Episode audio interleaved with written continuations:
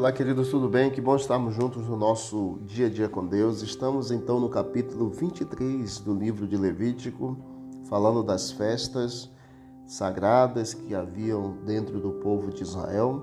E aqui no versículo 6 nós vemos: E aos 15 dias deste mês é a festa dos pães asmos do Senhor. Sete dias comereis pães asmos. Aqui a festa dos pães asmos, como mencionei na meditação passada, ela era uma com a festa da Páscoa. Era uma festa intimamente ligada à Páscoa, embora fosse distinta dela. Por razões práticas, as duas festas eram consideradas uma só e os nomes eram usados com frequência alternadamente.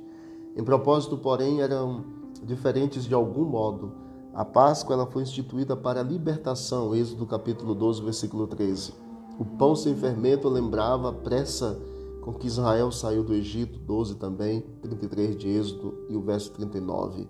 Deus foi explícito no modo como a festa dos pães asmos deveria ser celebrada. A respeito disso, Paulo disse mais tarde: Por isso celebremos a festa não com o velho fermento, nem com o fermento da maldade e da malícia, e sim com os asmos da sinceridade e da verdade. 1 Coríntios capítulo 5, verso 8.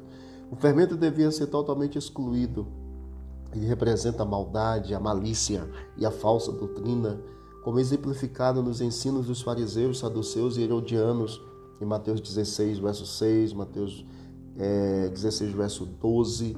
O fermento dos fariseus era a avareza, injustiça, cobiça, falso zelo, avaliação equivocada dos valores espirituais, omissão da justiça, misericórdia e fé, meticulosidade vã, hipocrisia, intolerância e também crueldade.